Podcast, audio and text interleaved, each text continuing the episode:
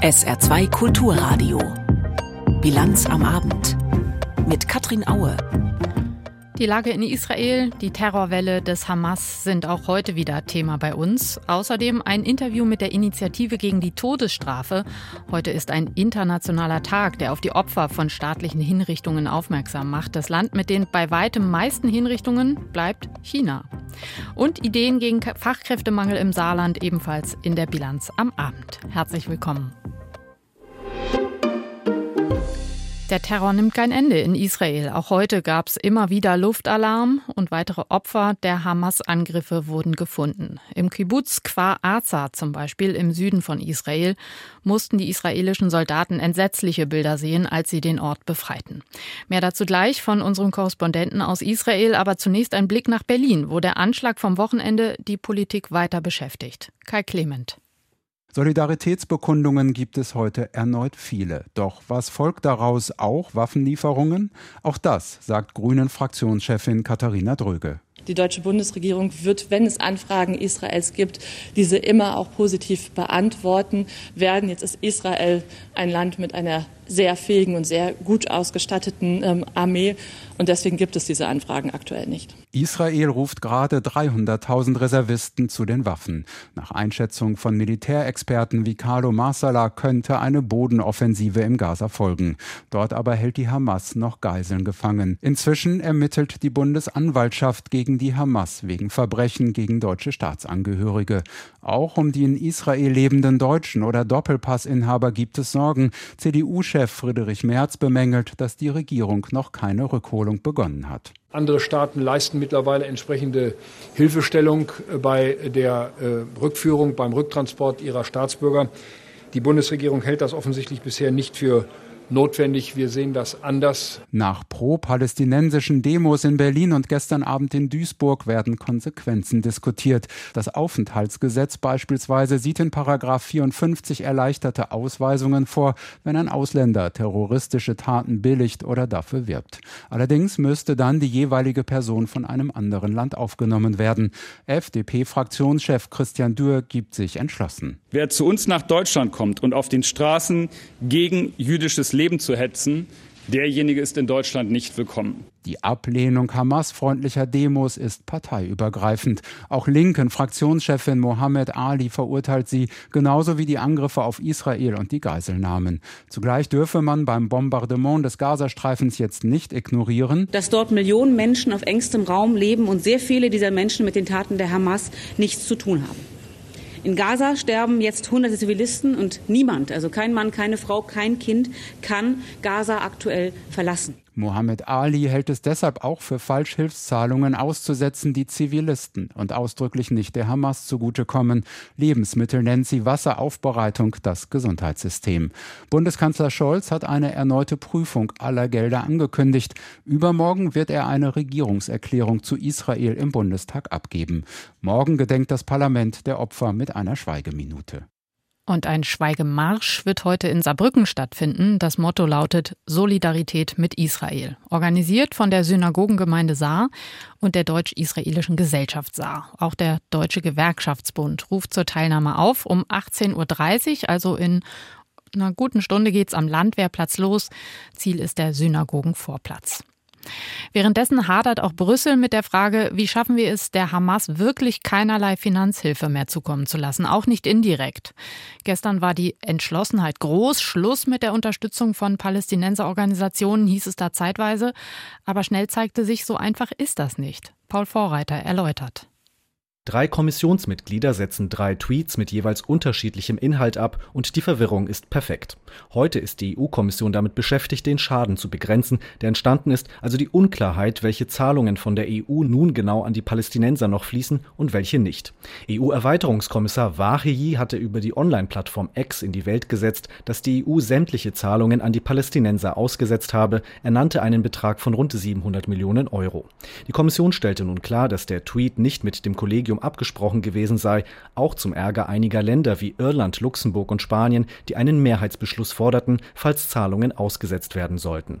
Heute heißt es von der EU-Kommission, Geld für Nahrung, Unterkünfte, Medizin, kurzum humanitäre Hilfe zahlt die Kommission weiterhin aus und so lange wie nötig. It's important to recall, of course, that our humanitarian aid is never uh, channeled through uh, governments or authorities. Es ist wichtig zu wissen, dass unsere humanitäre Hilfe niemals an Regierungen ausgezahlt wird. Sie wird immer humanitären Partnerorganisationen erteilt. Das sind internationale Organisationen, UN-Agenturen oder Nichtregierungsorganisationen. NGOs. So this is the way we implement our humanitarian aid. Alles weitere, also Mittel für Entwicklungsvorhaben und Zahlungen an die palästinensischen Autonomiebehörden, sollen überprüft werden. Die Linie der Kommission ist folgende. Die Gelder sind auf dem Prüfstand. Wenn die Prüfung abgeschlossen ist, kann die EU-Kommission entscheiden, ob sie weitere Schritte unternimmt. In der Zwischenzeit werden keine Gelder eingefroren.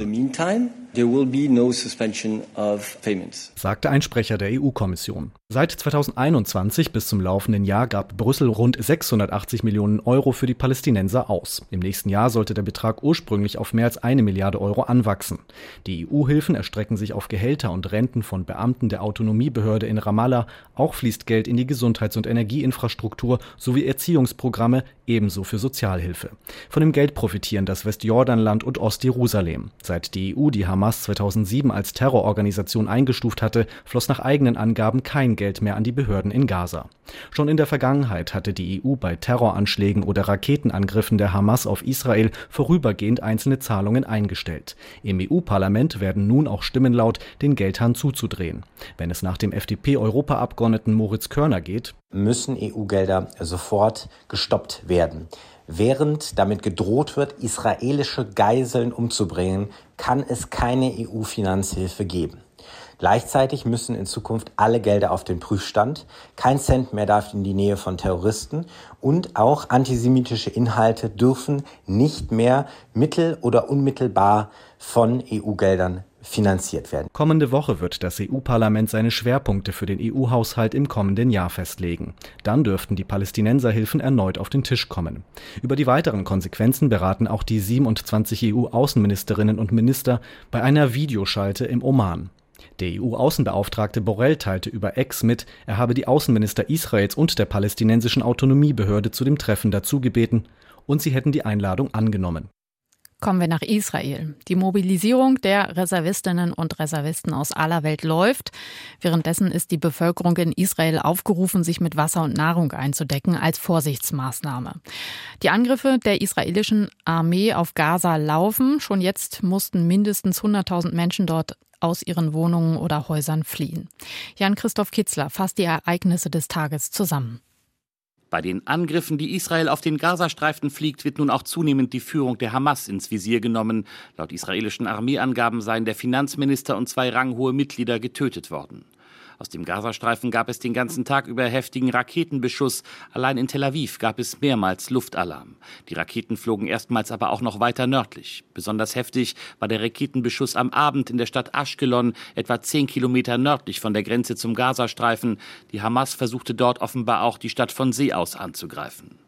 Israels Armee hatte am Morgen erklärt, nun die Grenze zum Gazastreifen unter Kontrolle zu haben. Dort sind in den letzten Tagen große Truppenkontingente zusammengezogen worden, was eine Bodenoffensive wahrscheinlicher macht.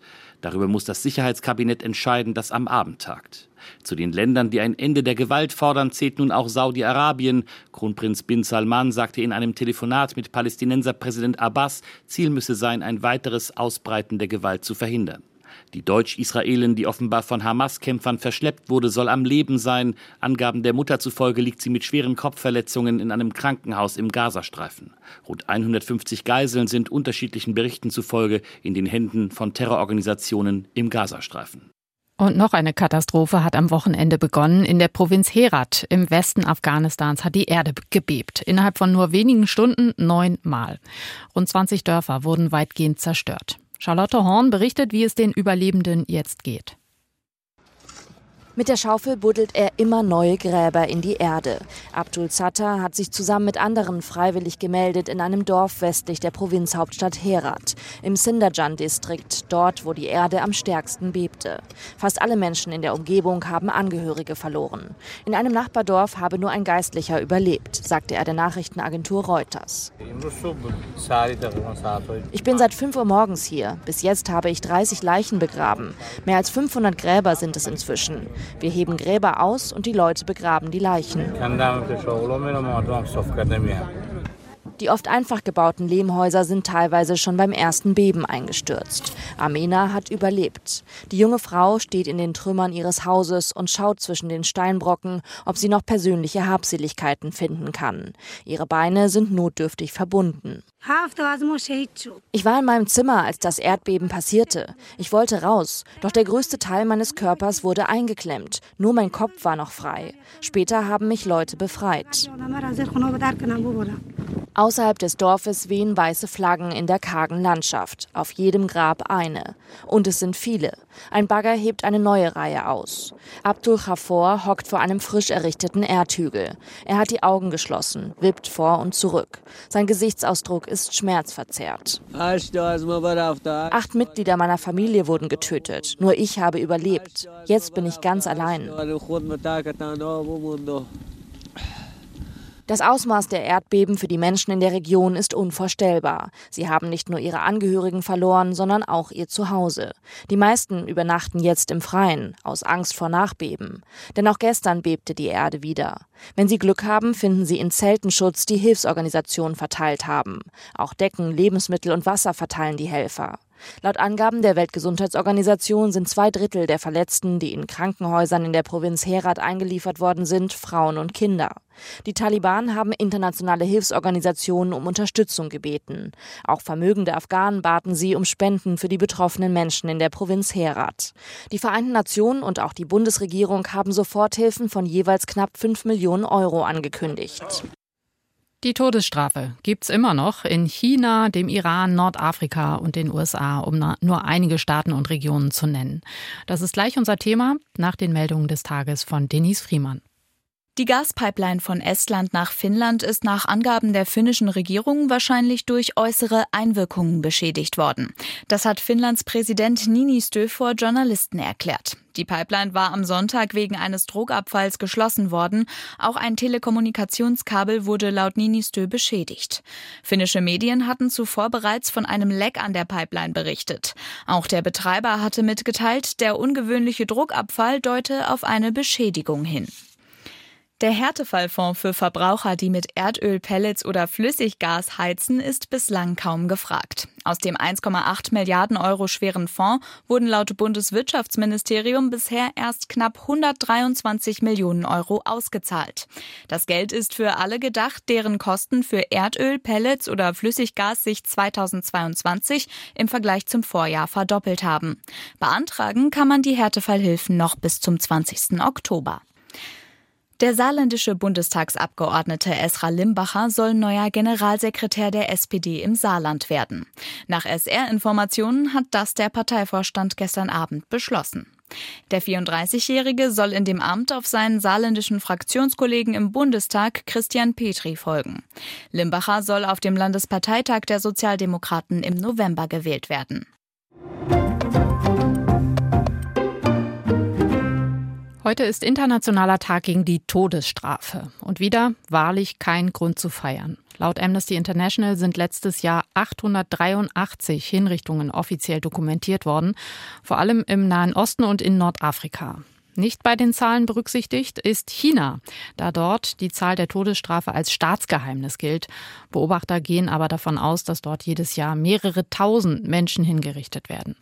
Vor der Sendung habe ich Sina Vogt von der Initiative gegen die Todesstrafe gefragt, welches Land ihr zurzeit am meisten Sorgen macht. Uns macht jedes Land Sorgen, wo ganz viel hingerichtet wird. Tatsächlich im Moment sehen wir mit besonderer Sorge auf den Iran wo, auch wenn China die größten Zahlen hat, ähm, im Verhältnis zu den Einwohnerinnen und Einwohnerzahlen die meisten Menschen hingerichtet werden und seit den Protesten im letzten Jahr ganz deutlich wird, dass die Todesstrafe als Repressions Instrument gegen Oppositionelle ganz stark verhängt wird. China haben Sie gerade schon angesprochen. Da scheint mir das Besondere zu sein, dass das wie so eine Art Black Box ist. Also dass ja eben es ein Staatsgeheimnis ist, wie viele Menschen dorthin gerichtet werden. Das scheint mir ein Problem zu sein, oder? Das ist ein Problem, deswegen wissen wir ja auch keine genauen Zahlen. Amnesty International sagt ja auch nur noch mehrere tausend, weil es einfach nicht seriös ist. Das ist äh, natürlich Todesstrafe in einer äh, hermetischen Diktatur. Und ein Problem darüber hinaus ist in China aber, dass eben die Verbrechen oder angeblichen Verbrechen, für die die Todesstrafe verhängt wird, sehr breit gefasst sind. Was wir wissen, also Drogen, Korruption, Sabotage, was wir wissen ist, dass es deutlich mehr die unteren Schichten, die ethnischen Minderheiten trifft, die Todesurteile. Mit Ihrer Initiative gegen die Todesstrafe beobachten Sie einmal das große Ganze, die großen Entwicklungen, aber kümmern sich auch um einzelne Fälle, nicht wahr? Wären Sie so nett, uns mal ein aktuelles Beispiel zu nennen, einen Fall, der gerade besondere Aufmerksamkeit verdient aus Ihrer Sicht? Wir sehen gerade mit Sorge auch nach Vietnam, wo auch, also ein schönes Urlaubsland, wo aber auch die Todesstrafe massiv verhängt wird. Auch dort ist es schwierig, Zahlen zu bekommen. Wir haben dort den 40-jährigen Yun Phan Shuong, ich tue mich etwas schwer mit dem Namen, der selber sagt, sein Geständnis ist unter Folter äh, gekommen. Er ist wegen Raubüberfall mit Todesfolge zum Tode verurteilt. Da unterstützen wir auch Urgent Actions und arbeiten auch mit exil-vietnamesischen Vereinen hier zusammen, dass die Todesstrafe dort nicht verhängt wird. Das ist ein akuter Fall. Urgent Actions sind sowas wie äh, Brief. Genau, dass man Briefe schreibt, appelliert an die äh, Machthabenden, an die Stellen im Land, dort äh, nicht das Todesurteil zu vollstrecken beziehungsweise einen gerechten Prozess aufzurollen. Letzteres ist vielleicht eher unwahrscheinlich, aber äh, wir wissen von Fällen auch aus der langen Arbeit, dass solche Appelle hier und dort tatsächlich auch Menschen vor einem Todesurteil oder der Hinrichtung bewahren können. Sie haben gerade gesagt, das ist zum einen der Fall des Vietnamesen. Sie haben offenbar noch einen anderen in petto. Ja, wir haben noch einen Fall in Pakistan. Da arbeiten wir mit einem pakistanischen Menschenrechtsanwalt zusammen. Das ist ein Ehepaar, das zum Tode verurteilt wurde wegen Blasphemie. In dem Falle, weil sie christlichen Glaubens sind und dem nicht abschwören wollen. Und da geht es auch darum, die beiden vor der Todesstrafe zu bewahren und dort auch eine Änderung langfristig herzustellen, dass Blasphemie oder sogenannte Gotteslästerung nicht mehr zum Tode führt, was ja alle Andersgläubigen oder Nichtgläubigen betreffen kann in Pakistan. Wo sehen Sie denn eine Art Verbesserung? Also vielleicht Länder, die sich von der Todesstrafe gerade abwenden oder gerade abgewendet haben? Also geschichtlich gesehen muss man sagen, dass da Europa sehr weit vorne ist durch den Europarat und auch die Europäische Union. Staaten, die diesen Zusammenschlüssen beitreten wollen, müssen die Todesstrafe abschaffen. Das hat immer wieder Wirkung gezeigt, tatsächlich offiziell bis jetzt auch in Russland. In den USA sehen wir, dass es da auch starke Bewegungen gibt, in einzelnen Bundesstrafen die äh, Strafe abzuschaffen. Das heißt, in den USA ist die Todesstrafe auf Bundesebene in Kraft, aber auf äh, Zug der Einzelstaaten wird sie immer wieder abgeschafft. New Mexico hat sie jetzt vor einigen Jahren abgeschafft, zum Beispiel ein Südstaat, also benachbart zu Texas, was ja nach wie vor weit vorne liegt mit Hinrichtungen in den USA. Im Gesamten ist, gehen die in der Tendenz die Hinrichtungszahlen in den USA zurück, auch wenn sie von 21 auf 22 nochmal von 11 auf 18 angestiegen sind. Wir hatten aber in um die 2000 regelmäßig über 60 Hinrichtungen im Jahr in den USA. Bundesjustizminister Buschmann hat jetzt angekündigt, mehr politischen Druck machen zu wollen, um Länder davon zu überzeugen, die Todesstrafe aufzugeben. Ihrer Erfahrung nach kann politischer Druck tatsächlich etwas bringen? Politischer Druck ist ein Ansatz, um solche Veränderungen zu erreichen. Allerdings ist natürlich politischer Druck oft den tagespolitischen Interessen dann doch hier und da wieder unterstellt. Also Saudi-Arabien wird dann auf einmal wichtig als Energielieferant und dann ist dann die Todesstrafe und überhaupt die Menschenrechtslage häufig dann doch nicht mehr so wichtig. Aber ich hoffe, Herr Buschmann ist dann auch beim Wort zu nehmen. Es ist äh, politischer Druck kommt von uns allen. Wir leben ja in einem demokratischen Land. Also jetzt zum 10. Oktober sich auch mal kundig zu machen zur Todesstrafe, vielleicht zu überlegen, ob man so Eilaktionen zur Hinrichtung Aufschub mit unterschreibt. Das sind auch äh, durchaus politischer Druck, wo wir alle unseren Beitrag leisten können und die eigenen ähm, Vertreter, Vertreterinnen in der Politik auch durchaus darauf hinweisen. Sina Vogt von der Initiative gegen die Todesstrafe im Interview in der Bilanz am Abend auf SR2 Kulturradio am Internationalen Tag gegen die Todesstrafe. In der deutsch-französischen Freundschaft ruckelt es ja bekanntlich zurzeit, vielleicht nicht im täglichen Leben zwischen uns und unseren Nachbarinnen und Nachbarn, aber doch auf bundespolitischer Ebene. Die Prioritäten der beiden Regierungen sind einfach sehr unterschiedlich. Nehmen wir nur Frankreich, das auf Atomkraft setzt und in der EU dafür kämpft, Vergünstigungen für Strom aus Atomkraft zu bekommen, während Deutschland dieses Jahr ausgestiegen ist und den Atomweg falsch findet. Und das ist nur eines der Konfliktthemen. Immerhin, gestern und heute gab es mal wieder deutsch-französische Regierungskonsultationen, diesmal in Hamburg. Ole Wackermann berichtet, wie sie waren. Betont locker und informell sollten die Gespräche sein. Doch schon gestern zu Beginn des Treffens hatten Scholz und Macron vor allem über ein Thema gesprochen. Die Lage im Nahen Osten, die Sorge um die Menschen, die Opfer der Gewalt werden. So ist es auch heute bei der Abschlusspressekonferenz in Hamburg. Der Bundeskanzler berichtet von einem Telefonat mit US-Präsident Biden, dem britischen Premier Sunak und der italienischen Ministerpräsidentin Meloni, das er und Macron gestern Abend geführt haben. Wir waren uns auch einig, dass Israel das Recht hat, sich gegen diese menschenverachtenden Angriffe zu verteidigen. Und zugleich geht es natürlich auch darum, eine weitere regionale Eskalation zu vermeiden. Dazu stehen wir in intensivem Kontakt mit vielen Staaten der Region. Deutsche und französische Staatsbürger könnten sich in der Hand der Hamas befinden. Auch darauf gehen Macron und Scholz auf die Frage eines Reporters hin ein. Wir arbeiten intensiv mit äh, Israel zusammen, was äh, die Entführten betrifft, die Vermissten und versuchen genau zu ermitteln, um wie viele Personen es sich handelt und äh, was wir dafür tun können, dass sie wieder in Freiheit kommen, soweit sie jetzt verschleppt worden sind. Positive Bilder von deutsch-französischer Zusammenarbeit in die Welt senden, in lockerer Atmosphäre ins Gespräch kommen, das war eigentlich das Ziel des Treffens in Hamburg. Und das sei trotz oder gerade wegen der internationalen Krisen gelungen, findet Scholz. Die Diskussion unter den Kabinettsmitgliedern war spannend, sie war vertrauensvoll und ausgesprochen offen. Das hat gut getan und es hat gezeigt, unsere Länder und unsere Gesellschaften stehen vor ganz ähnlichen Herausforderungen. Man will sich in ähnlicher Form wiedersehen. Das kann sich offenbar auch Macron vorstellen. Er spricht sogar von einem Geist von Hamburg. Mein lieber Olaf, und so werden wir auch die Früchte von Hamburg haben, egal ob es jetzt Schmuddelwetter ist oder nicht, dieses, äh, dieser zweitägigen Klausurtagung. Und ähm, ich denke, dass wir in den nächsten Wochen noch viel hören werden von diesen Diskussionen heute und gestern, und die uns ermöglicht haben, voranzuschreiten. Vielen Dank. Die französische Presse schwärmt schon von Fischbrötchen-Diplomatie. Was die gebracht hat? Der französische Präsident wird an einem Punkt dann doch etwas konkreter. Beim Streit über die Energiepolitik, die Frage, ob und wie nur erneuerbare oder auch französische Atomenergie als klimaneutral gelten kann, zeichnet sich offenbar eine Lösung ab. Es geht hier um unsere Wettbewerbsfähigkeit in der Energiepolitik und um auf, den Aufbau eines Modells, das uns ermöglicht, bis 2050 CO2-neutral zu werden. Und wir haben natürlich sehr unterschiedliche nationale Modelle.